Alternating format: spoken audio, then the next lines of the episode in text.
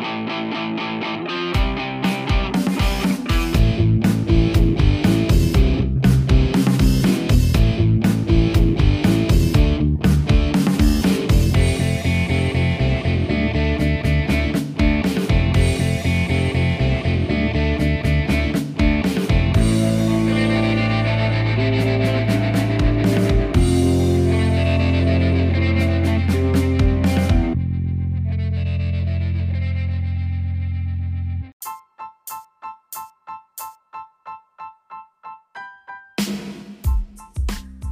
Bienvenidos al Aftershock, este es el episodio número 98 de su podcast Gamer. Mi nombre es Rodrigo y esta semana pues no me acompaña el señor Ruiz, pero pronto estará de vuelta. Bueno, el episodio de hoy lo quiero enfocar en un tema que lo he venido pensando ya mucho, mucho tiempo y me refiero a meses, tal vez años, cómo es que la industria cómo es que los medios han cambiado, no solamente en la industria de los videojuegos, creo que en, muchísimos otros medios eh, muchas cosas han cambiado. Pero em, es, es, es, entendible, todo cambia. El, el cambio es, es, permanente. Sin embargo, el, cambio es también muy rápido.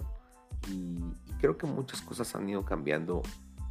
Em, desde los orígenes y tal vez quiero remontar un poco a cómo es que nos interesaban eh, pues los videojuegos. Muchas veces las historias detrás de los videojuegos tienen a ser más emocionantes que los, las historias de los videojuegos en sí. Esas especulaciones, el, el que se irá a desarrollar cuando éramos fanáticos de una historia y empezábamos a hacer conjeturas de qué podría pasar, de a dónde podría ir la historia. Y creo que muchos em, propiedades intelectuales tienen esa característica. Por ejemplo, en Star Wars. Star Wars es una propiedad intelectual que tiene una cantidad gigante de seguidores. Y no una cantidad, y no solo una cantidad gigante, una cantidad de seguidores con una demografía muy amplia. Desde niños chiquitos que hoy son fanáticos de lo que están viendo en Disney Plus, hasta adultos de 60, 70 años que eran no sé, cuarentones cuando empezaron a salir las películas o más. Entonces, em, es, muy, muy interesante ver cómo es que para ellos de repente especular la, siguiente película o a, qué se refería la historia, empezar a ver como ese, el lore, el, universo de esa historia, eh, qué más pueden exprimirle.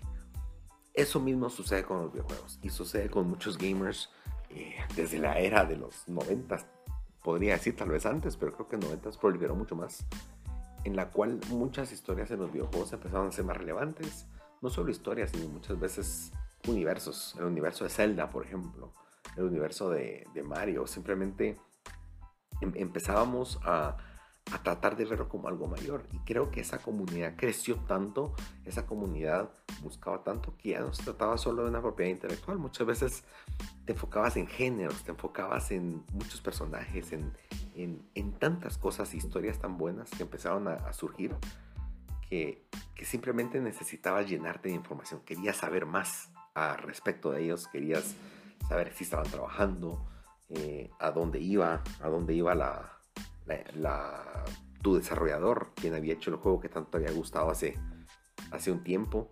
Y, bueno, simplemente empezabas a escarbar de alguna forma. Ahora, en los años 90 las cosas eran muy distintas. El internet estaba en pañales y en pañales chucos, pañales sucios. No, era, era una sombra de lo que es hoy, pero una, una nada y muchas personas no estaban utilizando el Internet o todavía no se tenía el concepto de qué podías hacer con el Internet. Eh, muchas veces eran jueguitos, muchas veces era simplemente poner noticias, un archivo, un texto, compartir información, un artículo. Este, estábamos explorando como, como, como seres humanos, exploramos qué era el Internet y qué potencial podía tener. No lo sabíamos y, la forma en la cual podíamos acceder a la información que queríamos de los videojuegos tenía que ser o por la televisión o algún medio escrito como una revista. Em, personalmente yo os he contado en episodios anteriores que mientras mis papás iban al supermercado a hacer las compras, yo me iba al, al estante de revistas a buscar qué encontraba y muchas veces encontraba unas joyas que claro, no las podía comprar, no tenía el dinero para comprarlas, pero me ponía a revisarlas, a leerlas y, es más, podía ir tres veces al supermercado en el mes y buscaba la misma revista una y otra vez hasta poder terminarla de ojear. Pero en fin, era la forma, era encontrar esos pequeños momentos para ver, para, para encontrar un poco más de información de videojuegos. Eh, esa era una. Segunda, eh, canales, la televisión. Habían programas muy, muy interesantes eh, que en su momento para nosotros eran wow, porque veías moviéndose un, un, videojuego, no solamente leías al respecto, mirabas fotos. Eh, sin embargo, hoy cuando volteo a ver atrás digo, qué poca información. Claro, hacían lo que podían en 20 minutos que les daban al aire. Era, era, era súper acelerado el tiempo para poder explicarte, darte unos trucos, no sé, era tanta información. Recuerdo a Nintendo Manía. Nintendo Manía era un programa que esperaba los fines de semana para verlo en un canal pues mexicano. Y en el cable tal vez podías tener acceso y, y era creo que añoraban ver qué más había. Otro era Cybernet en el canal SAS y también buscar información y, tratar de escudriñar un poco más, un poco más. En las revistas me recuerdo muy bien de GamePro, me recuerdo de Game Informer, eh, Hobby Consolas, creo que era una española, me recuerdo muy bien. Y, en donde hasta coleccionaba y, y, me ponía a fantasear con, con, las gráficas que podía ver, las fotografías, que, bueno, y, y, muchas veces revistas que eran más viejas, 6, 8 meses de antigüedad y las vendían como nuevas. Pero en fin, era una realidad muy distinta, muy, muy distinta. Otra forma en la cual muchas veces nos empapábamos personalmente era con los discos demos. Aquí no había cómo conseguirlos en Latinoamérica o no encontraba yo cómo. Así que cuando iba de viaje, ya sea que compraba una revista y venía el demo adentro en el aeropuerto, o bien a veces en, GameStop, eh, por algún motivo entraba y de repente estaban vendiendo los demos a un dólar, dos dólares, tal vez demos de hacía unos meses ellos le sacaban dinero como fuera a lugar algo. Pero para mí era, una, era simplemente oro puro. Porque eran, ¿qué? 10, 15 juegos que podía obtener por un precio súper corto. Claro, una fracción del juego, pero era experimentar cosas nuevas. E informarme. Entonces empecé a, adquirir sin necesidad de tener un gran capital con el cual eh, pues acuñarme mayor cantidad de juegos, que tampoco tenía el tiempo para jugarlos, pero al menos podía tener distintas experiencias. Muchas veces los demos también tenían trailers y bueno, así fue como en, diría que en finales de los 90, principios de los años 2000, era como podías obtener esa información. Y justo ahí, justo en ese momento es que aparecen el boom de los outlets o de los, las páginas de videojuegos que empezaron a sacarle y exprimir el Internet para llegar a las masas. Entre esos podemos ver a muchos representantes, como IGN, creo que es el más importante. Tenemos a GameStop, GameSpot, perdón.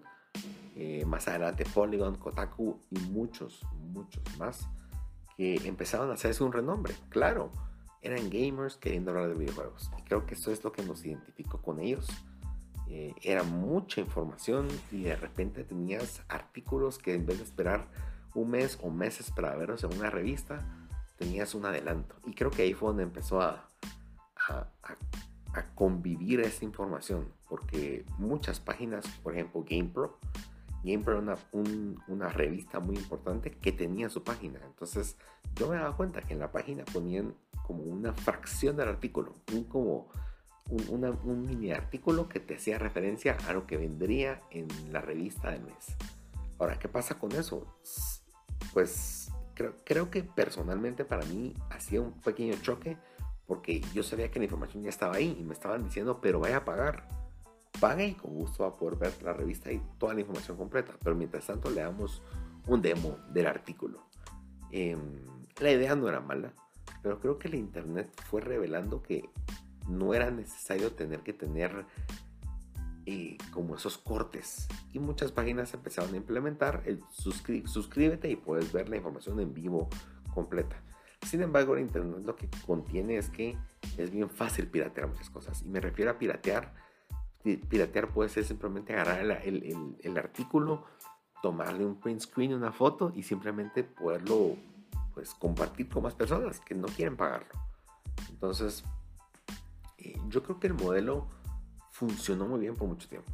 Funcionó fácilmente por más de una década. tal vez década y media podríamos decir. Cómo es que las páginas proliferaron, cómo es que las páginas llegaban a masas. Eh, IGN se convirtió en el rey indiscutible. Claro, había muchas más. Y, y, creo que ahí está uno de los problemas principales. Empezó a crecer tanto, empezó a ser tan relevante, tan importante para llevar las noticias. Y quiero poner mucho énfasis en esto, las noticias. Eh, creo que tomaron el papel de un noticiero. Tomaron el papel de, de llevar información, de extraer muchas veces información y, y, masticarla un poquito para poder llevar ya un resumen al usuario. Esto es como la idea principal que tuvieron. Pero, pero, creo que muy pocas veces daba lugar a la opinión. Era, es lo que es. No podemos objetar, no podemos...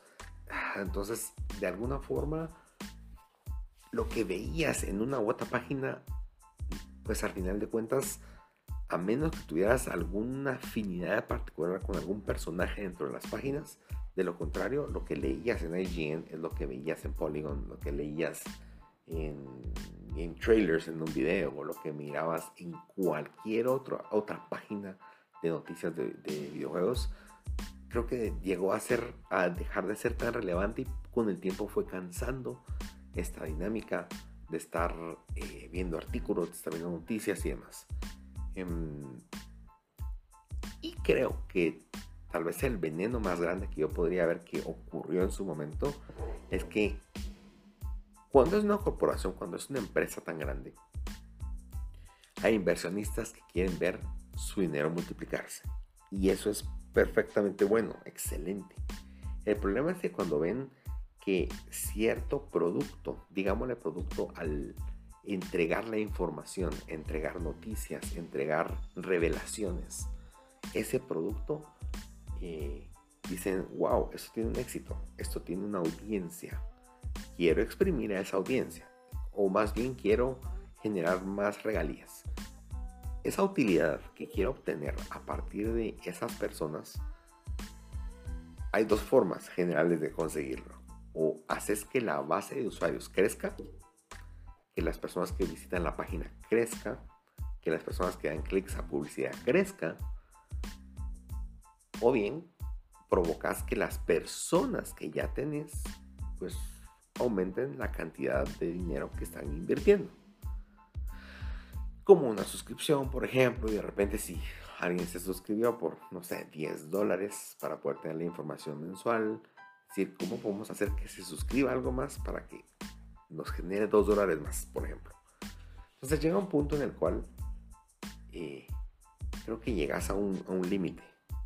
Puedes llegar a utilidad, puedes crecer, puedes, pero llega un punto en el cual empiezan a exigirse metas que requieren romper el esquema, el esquema exitoso que requieren eh, salirte del, del, modelo que funcionó y, y, empezar a probar cosas que pueden llegar a, a corroer, a erosionar a esa base instalada porque deja de ser algo grato recibir la información de esa forma. O tal vez no fue la forma adecuada. Entonces, ¿qué sucede? Empiezan a, haber muchas más eh, formas de generar dinero que terminan siendo cansadas para el usuario, que terminan siendo simplemente, eh, pues, este, ya me canso cómo están haciendo esto, eh, inclusive molesto para muchas personas empezar a ver tanta publicidad por todos lados, publicidad muchas veces que no tenía nada que ver con el producto eh, que te gusta con videojuegos y empezás a ver productos de comida, empezás a ver maquillaje, empezás a ver cosas que simplemente te llenaban las páginas de información que no querías ver. Lo mismo está pasando hoy, por ejemplo, en YouTube. YouTube, con tal de que pagues la suscripción, que no digo que sea mala, pero te empiezan a poner una mes y cada vez más anuncios que simplemente un video de 5 minutos se te convierte en un video de tal vez 8, 9 y regresamos a lo que vivimos en los 90 viendo televisión eh, 20 minutos de programa más 10 anuncios por ejemplo entonces empezás a matar, empezás con ese afán de obtener más, más, más dividendos, más ganancias, más ganancias. Y claro, eso puede funcionar en muchas industrias, pero no en todas. Y creo que en el entretenimiento es bien fácil que las personas se aburran. Es bien fácil que las personas digan, mm, ya me cansé.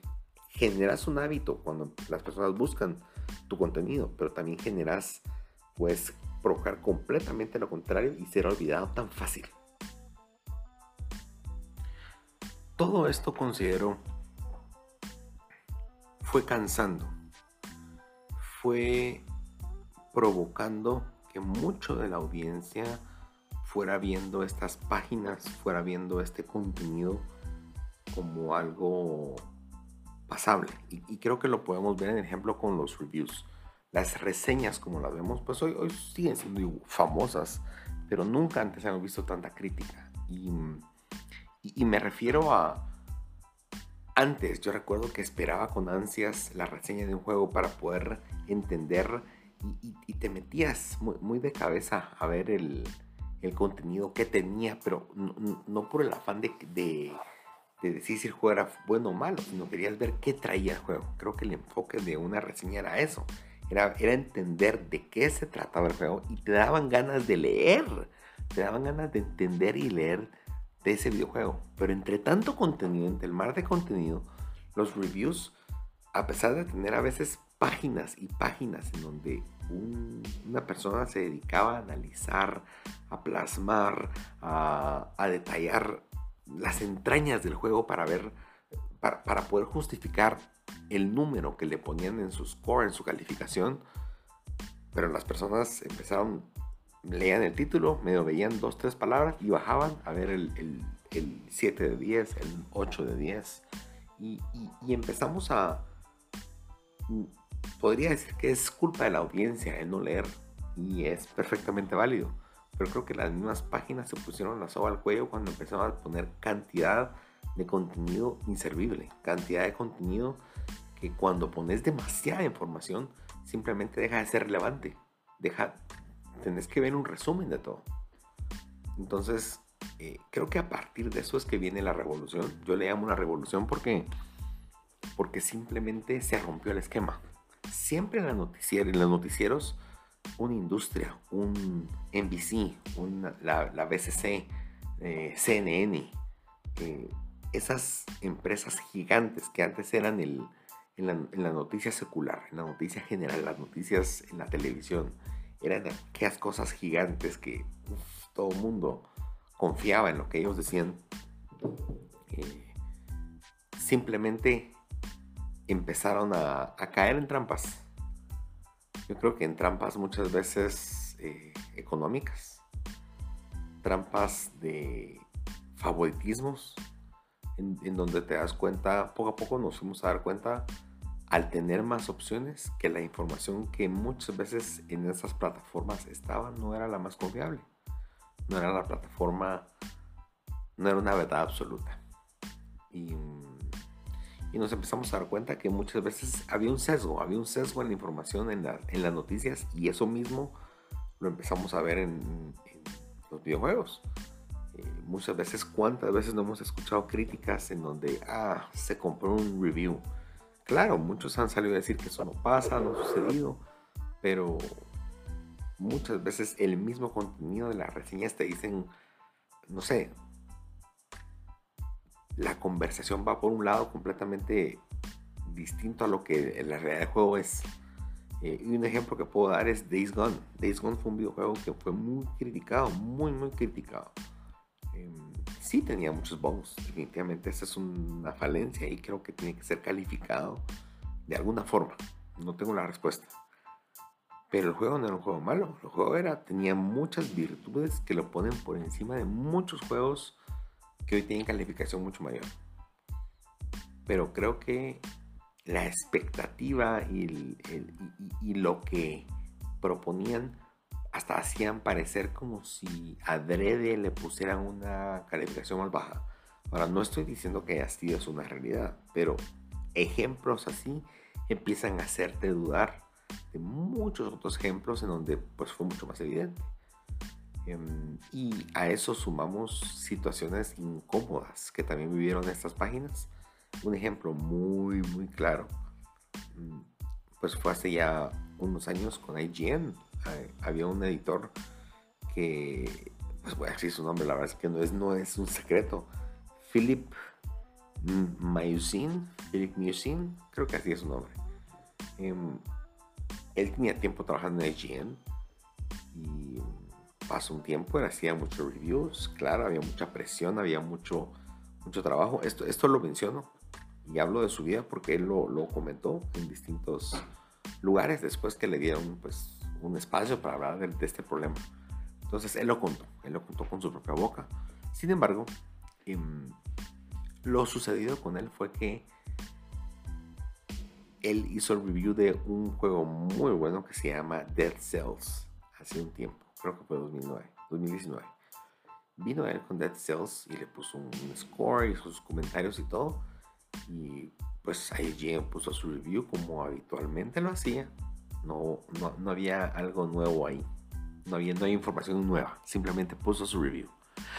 Y resulta que pues otra página, un youtuber ajeno a todo eso, y les voy a decir el nombre, en Boomstick Gaming analizó el review de IGN, porque por supuesto IGN es la plataforma más importante y, puede ser como que el punto de referencia, y se dio cuenta que había muchísimas y muy curiosas coincidencias con el review que él había hecho en su, en su canal de YouTube. Fueron tantas las incidencias que él dijo, no, esto no es normal. Y pues puso un Twitter, un, un tweet en donde mencionaba esto. ¿Será que IGN me plagió? y, se volvió un revuelo porque mucha gente empezó a ver y, en efecto se dieron cuenta, sí, esto es una copia, cambió cosas, cambió elementos, pero es la probabilidad de que tus opiniones sean tan exactas a lo que decía otra página era muy remota. Pues IGN tomó cartas al asunto, IGN despidió a esta persona, em, sin mayores preguntas, simplemente se dieron cuenta y cuando fueron a ver el catálogo de reviews que él tenía, había muchos más que habían sido plagiados. Ese es un problema muy grande para una empresa de ese calibre, porque miles y miles, tal vez millones de personas siguen esa página para poder tener información de qué quieren. Y si no pueden confiar en los comentarios de una persona, definitivamente pierde toda credibilidad. Y esto viene en una situación en la cual IGN ya venía peleando, sangrando suscriptores, sangrando eh, una base instalada año con año. Y esto, wow, otro clavo en el ataúd, ¿no? Em, pues eventualmente, eh, para, no dejar mal claro, estoy hablando de IGN, pero por otro lado, cerrando el tema de Philip, pues Philip en efecto se arrepintió, no puedo dar fe y legalidad de sus comentarios, pero en, en el podcast Sacred Symbols con Colin Moriarty, pues, pues se le abrió la plataforma para que él pudiera expresar y contar su versión, porque es bien fácil criticar, ¿verdad? Es bien fácil venir y decir él fue malo, él fue el que robó. Y en efecto, sí lo hizo y él lo acepta. Pero él dice, sí, o sea, no es excusa, pero había mucha presión. Y aquí viene el siguiente problema.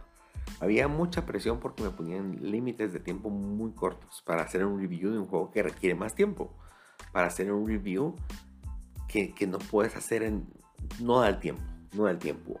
Y, y, este es el problema muchas veces, y creo que pasa muchos trabajos, que, quieren que se haga lo mismo con mucho menos recurso y, claro, claro, hay momentos en los cuales sí puedes mejorar tu forma de trabajar, pero hay otros en los cuales que hay, hay cosas, en especial el análisis, que no puedes forzarlo, no puedes hacer, voy a analizar más rápido, ¿no? Y en el caso de un videojuego, son tan diversos los tiempos que necesitas y tan distinto como cada persona lo, lo vive, que apresurar un, un review, apresurar un, análisis de un videojuego con tal de llegar a la fecha de lanzamiento puede terminar siendo contraproducente. Ahora, claro, no justifica el hacer trampa, pero vino esta persona y en ese estrés él empezó a buscar atajos, empezó a buscar formas y creo que eso pasa con muchas personas. Cuando les exigís más de lo que humanamente es posible, van a buscar soluciones y muchas veces las soluciones no son éticas. Así que si tú eres de esos líderes que muchas veces exige sin tener el contexto de qué se requiere para que se logre eso, o simplemente decís hacerlo más, esforzarte más, eh, y no conoces qué hay en esas entrañas, ten cuidado, porque muchas veces con el afán de obtener ese objetivo que tú querés, pueden haber situaciones que te pueden comprometer. Así que enfoquémonos. Y bueno, es un ejemplo, ¿verdad? Pues él cometió esa falla, él cometió ese error. Eso lo pagó caro en su carrera, claro. Em, como editor, como una persona que se encargaba de hacer análisis y demás, perdió completa credibilidad y nadie lo contrataba después de eso. Pero bueno, eh, pues él se arrepintió, está empezando un proceso nuevo, un proceso distinto. Y, y, regresando al tema, yo creo que pues, podemos hacer un podcast y si nos pudiera él dar el tiempo sería interesante entrevistarlo, aunque hagamos la traducción a español, no importa. Pero bueno, eh, regresando al asunto, eh, IGN cayó en eso. IGN empezaron a ver reviews viejos que tenían un montón de plagios y, fue muy mal visto, fue muy mal visto. Y, ahí viene el problema. Muchas veces con el afán de encajar en ese modelo que fue creciendo. ¿A qué me refiero? Teníamos en el año 2005 una cantidad de juegos mensuales. Y por supuesto, eh, la industria estaba emergiendo, una cantidad de, vistas, de visitas, la gente emocionada con, el contenido, disfrutando de, disfrutando de lo que, lo que ofrecían estas páginas, disfrutando de la información de una forma mucho más eh, cercana y demás y demás. Era fácil cubrir todo eso. Pero la industria fue creciendo, las plataformas fueron creciendo, eh, el abanico de opciones fue creciendo tanto que llegó un punto en el cual era inalcanzable hacer, enfoquémonos en reviews, hacer una reseña de todos los juegos. Entonces empezamos a ver cómo empezaban a escoger de qué juegos se hacían. Lo mismo con las noticias. Es tan amplio que es bien difícil poder abarcarlo todo. Y una página como IGN tenía que abarcar, si no todo, la gran mayoría. Entonces empezás a ver una, degradación en la calidad de ese contenido. Empezás a ver que, que termina de haber como refritos o a veces el contenido de las palabras ya no es tan relevante, aunque a nivel gramático sea, sea muy enriquecedor muchas veces leer eso porque tienen, tienen, buenos escritores, no lo voy a negar, pero el problema es el contenido, el problema no es quién escribe, el problema es cuánto escribe. Entonces eh, eh, llega un punto donde simplemente rebalsa, rebalsa y pongo el ejemplo de IGN, pero esto mismo pasó con GameStop, eso mismo ha pasado con muchos más. Eh, GameSpot, perdón, los, los confundo nos confunde mi lengua. Pero bueno, en resumen, eso empezó a pasar y eso empezó a pasar y los números vienen en declive, vienen en declive por mucho tiempo. Y no solo en declive, sino los pocos que sí lo seguimos, yo soy uno de ellos, porque me gusta tener como ese punto de vista. Em, y me gusta a veces tal vez no, no seguirlos del todo, pero al menos entender de qué están, qué están viendo, qué están haciendo. Em, empiezan a tener una cantidad de programas, empiezan a tener y empiezan en sus filas tenían personas de mucho calibre, de muy buena, muy buena calidad, empiezan a darse cuenta que, que ellos son el calibre que tiene la página y empiezan a, migrar, empiezan a buscar otras opciones, algunos voluntariamente, otros no tan voluntariamente. Pero entonces em, yo empiezo a ver IGN y es mi humilde opinión, veo una caída en la calidad bastante precipitada. Una caída que, viene de no poder retener talento, de una caída que viene de, sobrecargar de trabajo a muchas personas y que tal vez quisieran hacer algo de mayor calidad. ¿Y qué pasa? Provoca lo mismo. La gente agarra expertise, pues se quema seguramente y con la experiencia que tienen se dan cuenta que pueden hacer su, propio, su propia plataforma. Entonces, eh, yo creo que por ahí viene mucho, mucho de ese asunto. Pero lo interesante es que como seres humanos nos quedamos tranquilos. Y yo creo que así como es malo eso lo que le está pasando a las empresas, creo que algo muy bueno nace de eso y es que simplemente se empieza a diversificar el mercado. Simplemente empiezan a, haber cambios, empiezan a, empezamos a adecuarnos a no una nueva realidad, sino empieza a evolucionar algo distinto. Y creo que de ahí nacen páginas que ya tienen mucho hace un tiempo que podría dominar como páginas AA o tipo B, que no son páginas tan grandes como una IGN AAA, pero sí son páginas que probablemente filtran mucho del contenido, no necesariamente lo dicen todo, pero son mucho más pequeñas y de alguna forma creo que generan cierta empatía con nosotros, con los escuchas, con los lectores, que simplemente empezamos a buscar a tener un pin en IGN, por ejemplo, y otro pin en Push Square o en Kind of Funny o Easy Allies, que muchos de ellos empezaron como algo pequeño. Sin embargo, eh, fueron creciendo de tal manera que ya, ya se pueden considerar una página formal. Muchos de estos tienen gameplays, muchos de estos tienen discusión, amplían su catálogo de información, pero siguen siendo noticias. Siguen siendo discusiones noticias, siguen siendo eh, llevar la información a masas. Y masas tal vez ya no son de cientos de miles, pero son decenas de miles de usuarios. Y que también creo que pueda que, que llegue a darse esa situación en la cual crecen tanto que, que, ya no alcanzan las manos para abarcar y lo que queda es o contratar más personal y llegar a hacer un triple A o bien eh, abstenerte y, creo que encapsularte en algo que sí pueda ser alcanzable. Esas páginas, la verdad es que yo conozco muchas de ellas. Em, pero, por ejemplo, eh, Easy Allies. Easy Allies es una página que yo seguía mucho, no, ah, no con ese nombre. Eran mis favoritas que se llamaba Game Trailers. Y Game Trailers yo recuerdo cuando estaba en la universidad, yo llegaba a mi casa y, me gustaba ir a ver las noticias. Y, yo buscaba esa página porque ahí no me daban un gran speech de información. Era aquí están los trailers nuevos del día de hoy. Y siempre encontraba más de algo interesante y me gustaba verlo. Era, era ver trailers. Eso era la página. Y tenían buenas opiniones y me gustaba mucho sus reviews y me gustaba cómo los narraban. Cómo es que seguían la secuencia y la estructura. Em, eventualmente esta página fue de esas que no, no supo, no supo mantenerse, simplemente quebró y todas las personas que trabajaban y quedan el alma de eso, o sea, quemó la empresa como tal, quebró, pero las personas que eran el alma decidieron hacer su propio canal y, sé que les ha ido bien, no wow, puedo decirles que, que, por lo que he visto no es que les haya ido inmediatamente bien, llevó su tiempo, pero llevó arduo trabajo y les ha ido pues muy bien. Em, pues fundaron Easy Allies y, es una empresa que es, que es pues por suscripción, te suscribís, pagas a través de algún canal, algún medio, aparte de tener YouTube y tener sus vistas y demás, pero para tener un contenido premium puedes pagar extra y bueno, está bien. Eh, el contenido creo que sigue siendo bueno, pero para mi gusto tal vez ya no, ya, no tocó ese nervio que antes tocaba.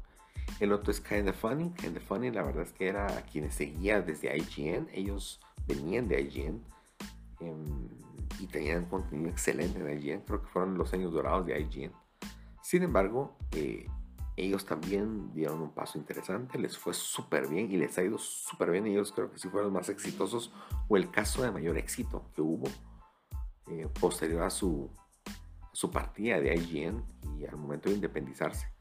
Sin embargo, yo creo que hoy, pues podría mentir porque la verdad es que dejé de seguirlos, pero mi percepción es que llegaron a un punto de equilibrio o a un punto en el cual ya es muy difícil crecer. Y creo que es difícil crecer por el tipo de plataforma que son.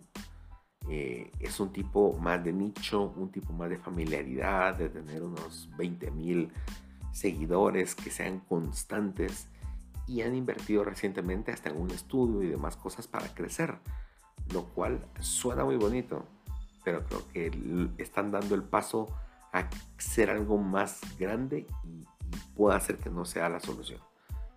Espero que mis palabras me las coma más adelante y que les vaya bien, porque ¿por qué no?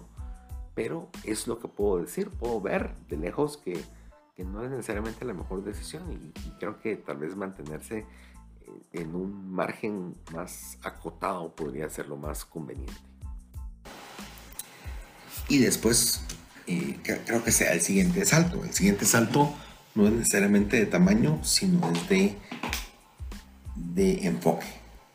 Creo que hoy, hoy en día podemos ver contenido mucho más enfocado y más a la vez más segmentado. En vez de querer abarcar las noticias, por así decirlo, en vez de querer abarcar eh, tanto o simplemente dar a conocer todo, creo que es más, eh, em, empezamos a ver contenido un poco más especializado. Un ejemplo ahí es Digital Foundry. Digital Foundry también lleva tiempo y creo que ellos es tecnología. Ellos es a nivel técnico escudriñar. Ellos no te vienen a decir este juego comprarlo porque es excelente y tiene una, historia y tiene unas mecánicas. No, tal vez no mencionan partes de eso. Pero su objetivo no es dar el. no es generalizar la información. Su objetivo es enfocarse en esto corre así, en esta plataforma corre mejor y, los settings que necesitas son estos. Entonces, a mí me gusta mucho porque los busco por cuando necesito ver, bueno, qué versión de juego quiero comprar. Inclusive, te pongo un ejemplo, ellos al hacer review de Elden Ring, ellos recomendaron que si tenías un PlayStation, comprar la versión de PlayStation 4 y no la de PlayStation 5. ¿Por qué?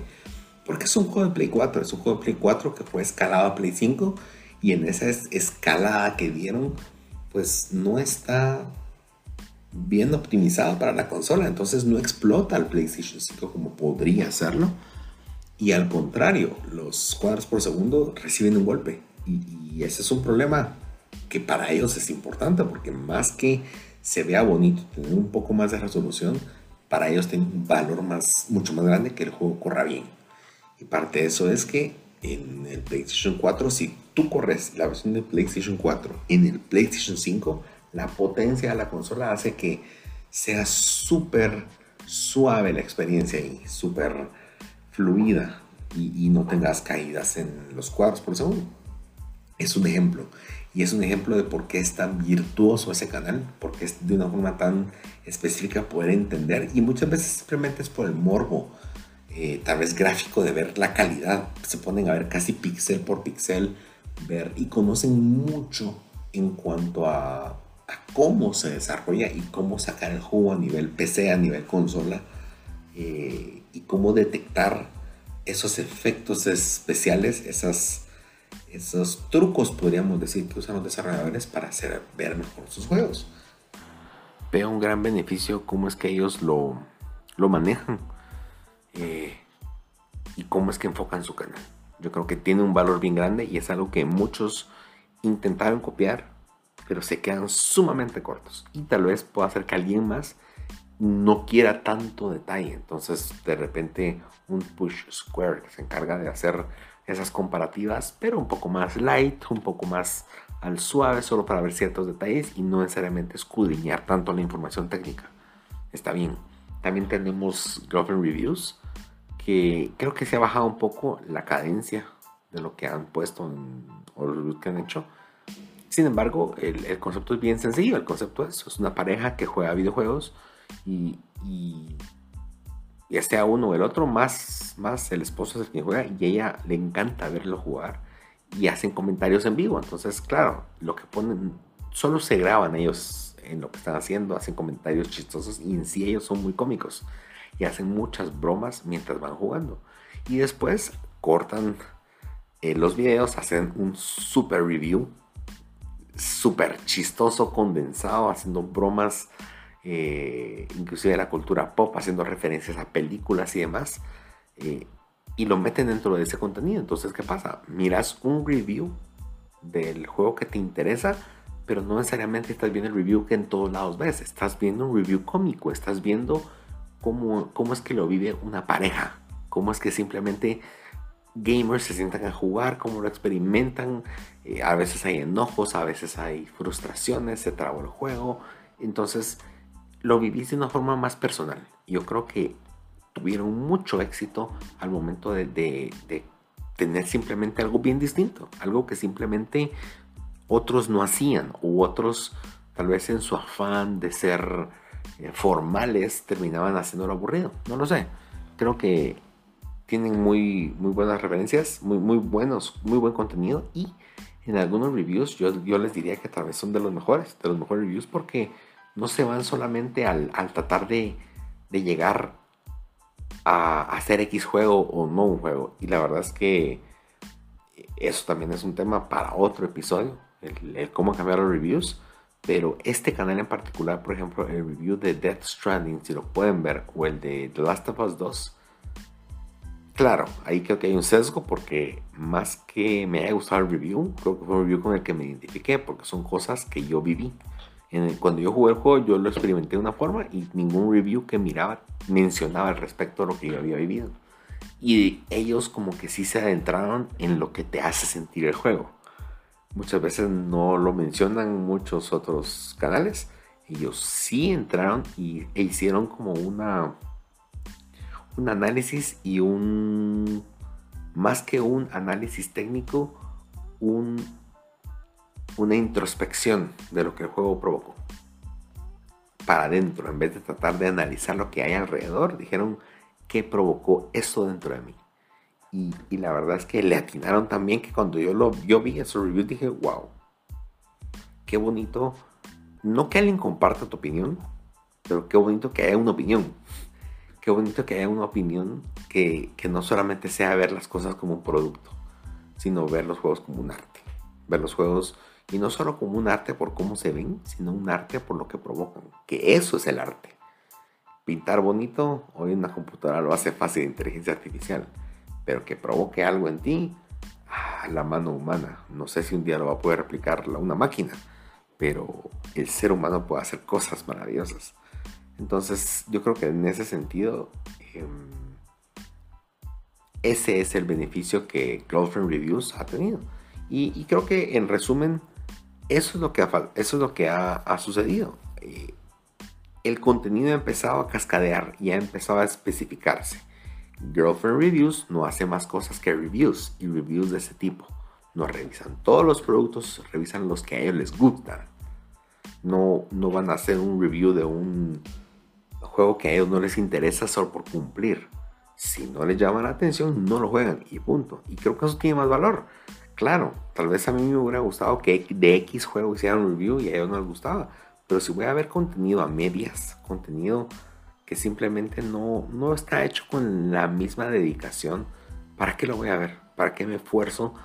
Mejor busco que páginas que sí les interesa ese contenido, que sí les apasiona ese contenido, pues por supuesto lo van a hacer con una mayor dedicación. Es la misma razón por las cuales yo opino que quien haga un review de un videojuego tiene que ser alguien que conozca la historia de ese juego, que conozca el, el, contexto de ese videojuego para poder dar una opinión objetiva y no solamente lo comparo con otros juegos que no tienen nada que ver eh, o características que no tienen nada que ver. Yo creo que sí es importante tener un contexto.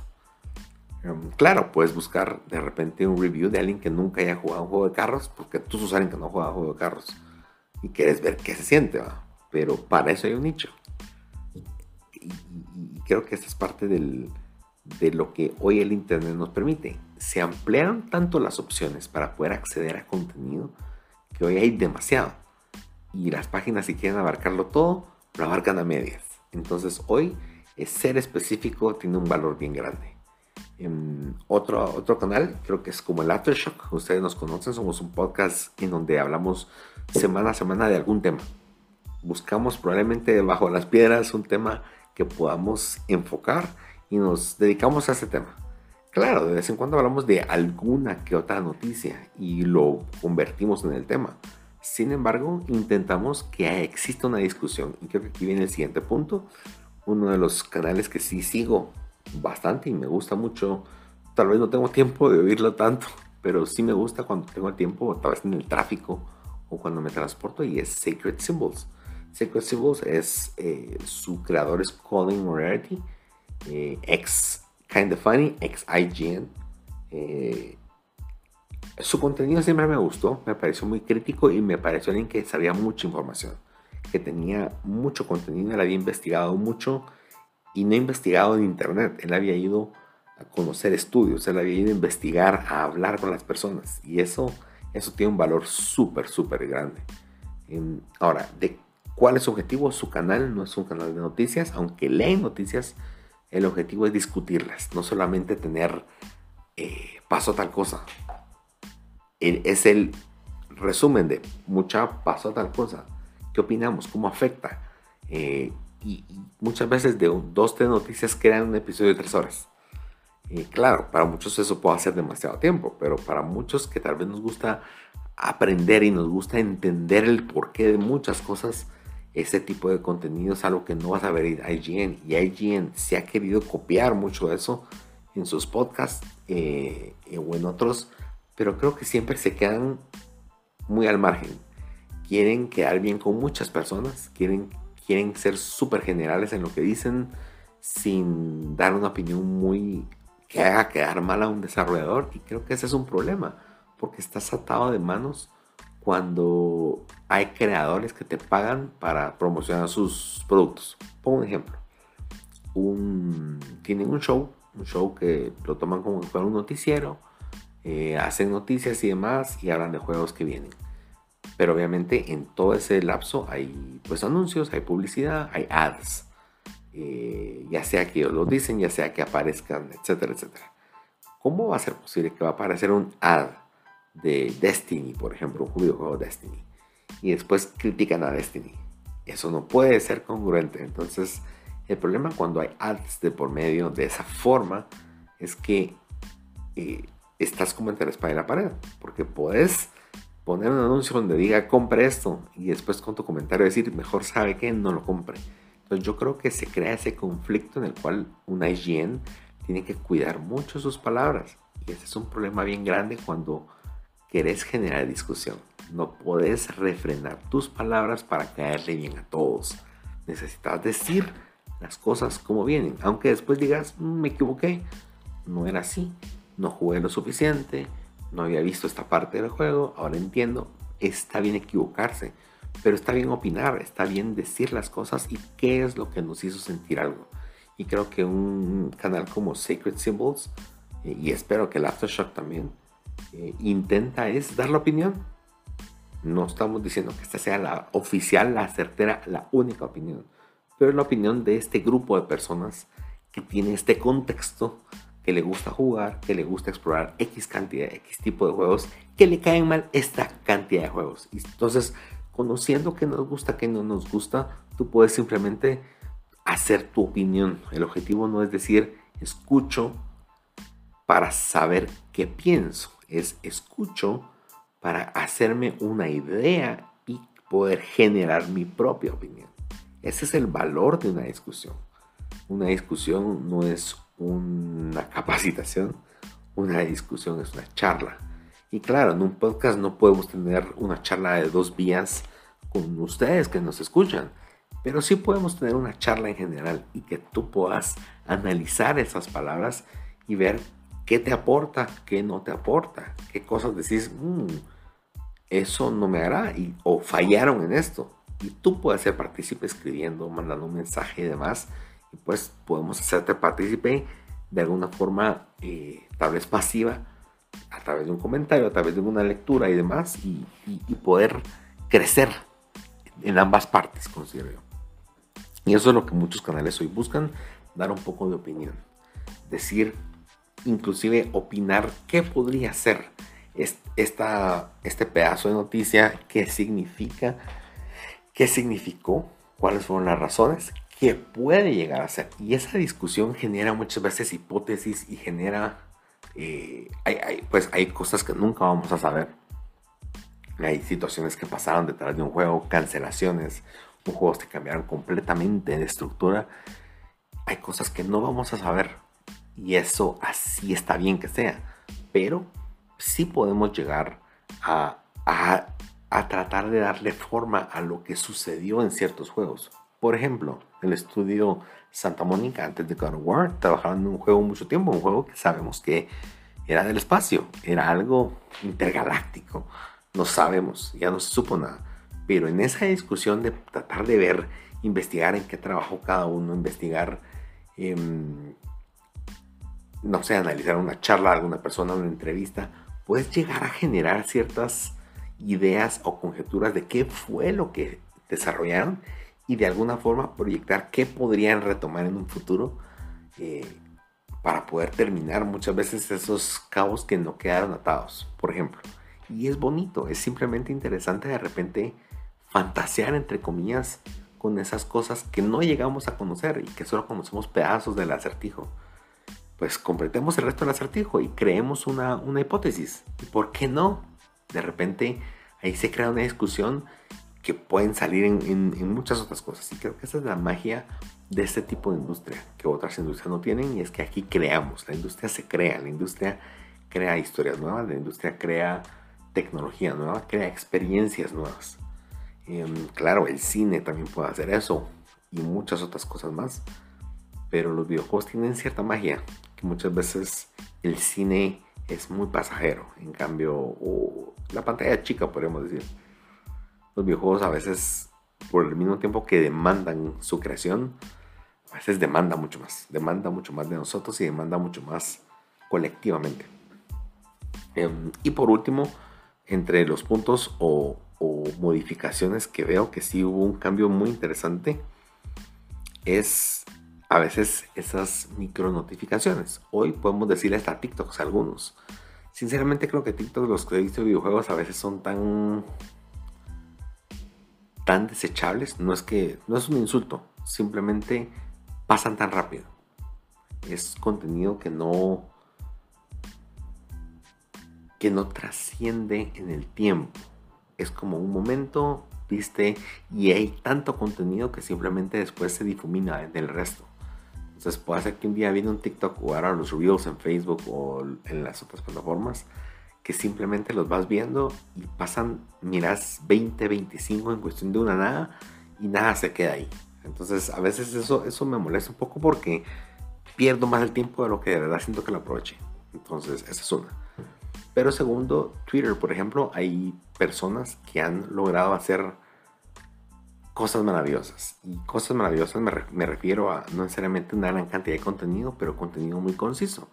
Y un ejemplo es, por ejemplo, Nibble, que ya se retiró, o al menos dijo que iba a hacer una pausa. Eh, Nibble es una, un usuario en Twitter que se encargaba de hacer algunos leaks, algunas cosas muy certeras. De repente, cuando él hablaba, decías qué dijo, qué puso. ¿Por qué? Porque daba información muy certera de cosas que no habían salido a luz. Y de vez en cuando ofertas, por ejemplo. Y a este, uno también a Wario, 64, que es gracias a él que conseguí mi PlayStation 5 porque lo seguía y él ponía cuándo y en qué lugar había PlayStation 5. Em, él se encarga de promocionar, él se encarga de poner ofertas.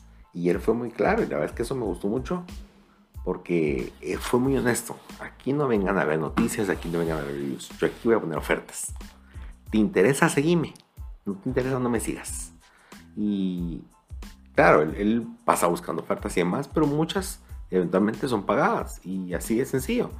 Eh, yo creo que hasta fue súper inteligente porque hoy un Amazon ya no pone sus ofertas solo ahí, ya lo busca él y le paga para que él sea el encargado de poner las ofertas, porque la gente no está pendiente todos los días sentando a Amazon. Y Amazon es una plataforma tan, tan compleja de, y tan grande que es bien difícil donde puedas poner un lugar en donde todos los gamers puedan ir a ver dónde hay ofertas o qué hay ofertas. Entonces, muy interesante.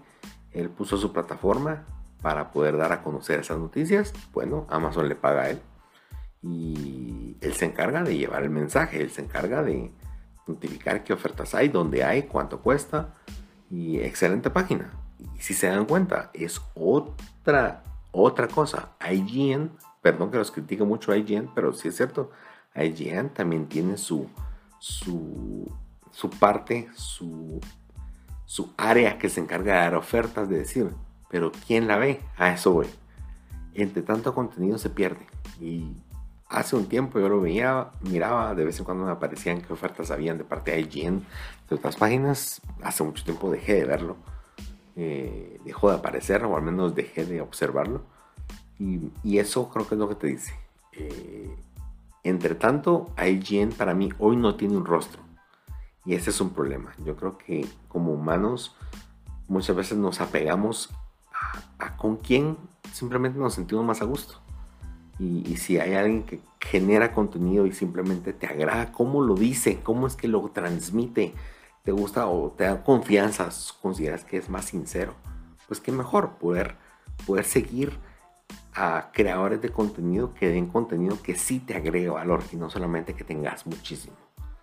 Em, ¿Con qué cierro? Cierro con que la industria ha evolucionado y hoy estamos aquí en este punto y seguimos evolucionando. Yo creo que IGN no tarda mucho en que tenga que hacer un cambio estructural muy grande y adecuarse a lo que está pasando aquí debajo, con todos los demás canales que están creciendo eh, astronómicamente y que están creciendo no porque están quedándose con los millones de seguidores de IGN, sino porque están dividiendo a esos seguidores y los están sectorizando y especializando. Eh, entonces prácticamente se están repartiendo la gallina, así podríamos decirlo. Mm, yo creo que muchos de esos canales van a desaparecer eventualmente. No es que se los desee, simplemente creo que es a donde vamos y creo que van a nacer nuevos canales pronto en los cuales eh, vamos a poder obtener o llegar a más público o, llegar de forma distinta y más eficiente, podríamos decir. Y creo que es interesante poder escogerlo. Consejos que les doy, vayan a ver su historial en YouTube y vayan a ver eh, sus suscripciones y definen, primero cuenten cuántas hay. Si tenés más de 20 suscripciones, estoy seguro que no las ves el, ese top 20, tal vez lo veas. Yo creo que te quedarías en un top 10. Si tenés más de 20, tienes que ir a hacer un filtro. Tienes que empezar a decir, ¿de verdad lo veo o de verdad no lo veo? O lo vi porque me gustaron dos o tres videos. Y si de verdad no es algo que vas a, consultar constantemente, elimínalo. Y te digo por qué. Eh, no es que diga, es un doble beneficio. El beneficio para el creador de contenido, porque entonces tal vez se van a desinflar sus números pero, pero, eh, van a ser números más reales. Muchas veces tenemos muchos seguidores que simplemente los tenemos porque dijiste, suscríbete. No, no hagan eso. Pero ese tú suscríbete y no te van a volver a ver, te hace una falsa esperanza de qué esperar. Una, una falsa realidad de lo que de verdad estás viviendo como creador de contenido. Entonces, al rato le, le, le, le haces un favor. Pero dos, creo que el tiempo es muy limitado y de verdad tienes que enfocar tus esfuerzos y el tiempo que disfrutas de esto, de consumir en YouTube, de consumir en, suscripciones en Twitter. Enfoca, inclusive en, Facebook. Facebook uno a veces le da like a cuánta página se le ocurre y después no encontrar la información que querés porque tienes demasiado. Enfoquemos, enfoquemos de verdad a qué cosas sí le ves valor recibir información. Eh, ¿Por qué te digo eso? Porque es mejor que scrollees en la mañana 10 minutos tu celular en Facebook o en Twitter para, y que veas el contenido que deberías haber visto y que de verdad te importaba por 10 minutos a pasar media hora scrolleando, scrolleando para llegar a encontrar esos 10 minutos que sí te interesaban. Entonces, enfoquemos, yo creo que es valioso lo que estamos viviendo hoy en la industria, en la cual estamos enfocando eso y, busca el contenido, dale chance al contenido, sí Tal vez no te suscribas a la primera, tal vez seguirlo por un tiempo. Si te gusta, que te quedas. Si no te gusta, pues de una vez pasa a la página. Porque es difícil que un creador de contenido vaya a hacer eh, o, vaya a cambiar su esencia. Si no te gustó la primera, no te va a gustar después. De igual manera, el Aftershock, si me seguiste escuchando hasta este punto, pues te lo agradezco mucho. Y si te gustó, pues bueno, espero seguir estando ahí. Pero entenderé si decís, no, ya no quiero seguirlos porque dejaron de hacer contenido del que me gustaba. Bien, así me gusta. Porque entonces los seguidores que podamos tener pues son reales y no necesariamente un número inflado y hacerme las expectativas que tengo 5000 seguidores cuando me escuchan 100, por poner el ejemplo.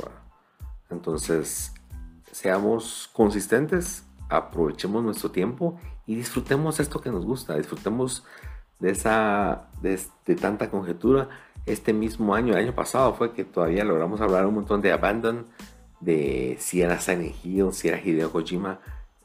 Qué conversaciones tan interesantes las que estuvimos, hipótesis, todos pensando que era esta conspiración alien de cualquier cosa, y resultó ser, como estuvimos en Guatemala, llamará de Tusa.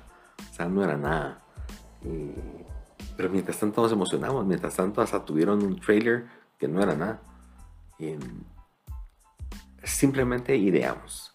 Y creo que entre esas ideas y, emociones muchas veces eh, nos escuchan. Y, creo que de esa misma emoción y de todo eso, eh, creo que se hizo realidad que exista un remake de Final Fantasy, por ejemplo. Mucha gente lo venía hablando por años y de repente alguien dijo, hey, esto pareciera ser una buena idea, algo que la gente añora, hagámoslo realidad. Y fue una muy buena decisión. Así que opciones eh, y cómo pasarla muy bien haciendo lo que nos gusta ahí.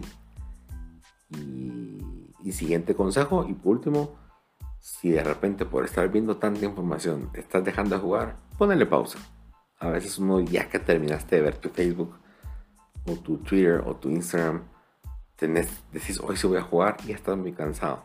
Dale chance. Invertí un poco los papeles. Después decís, ya no tengo tiempo para jugar, pero no es que no tengas tiempo lo estás utilizando en otras actividades que tal vez no te dejan eh, el beneficio que te gustaría tener más seguido. Y bueno, somos el Aftershock. Esperamos que les haya gustado el tema del día de hoy, que hayan mm, ideado, analizado, visto, rechazado, no importa. Fue un gusto que nos pudieran acompañar, que nos pudieran acompañar el día de hoy saben que somos el Aftershock. Eh, si les gustó el programa, si les gustó el contenido, pues gracias si nos pudieran compartir con alguien que consideren que también les podría gustar. No, no tiremos a personas la información a personas que sabemos que no les va a interesar. Em, pero si hay alguno que sí, pues será muy apreciado. Y si no, pues nos esperamos algún día. este fue el Aftershock. Y bueno, hasta la próxima semana.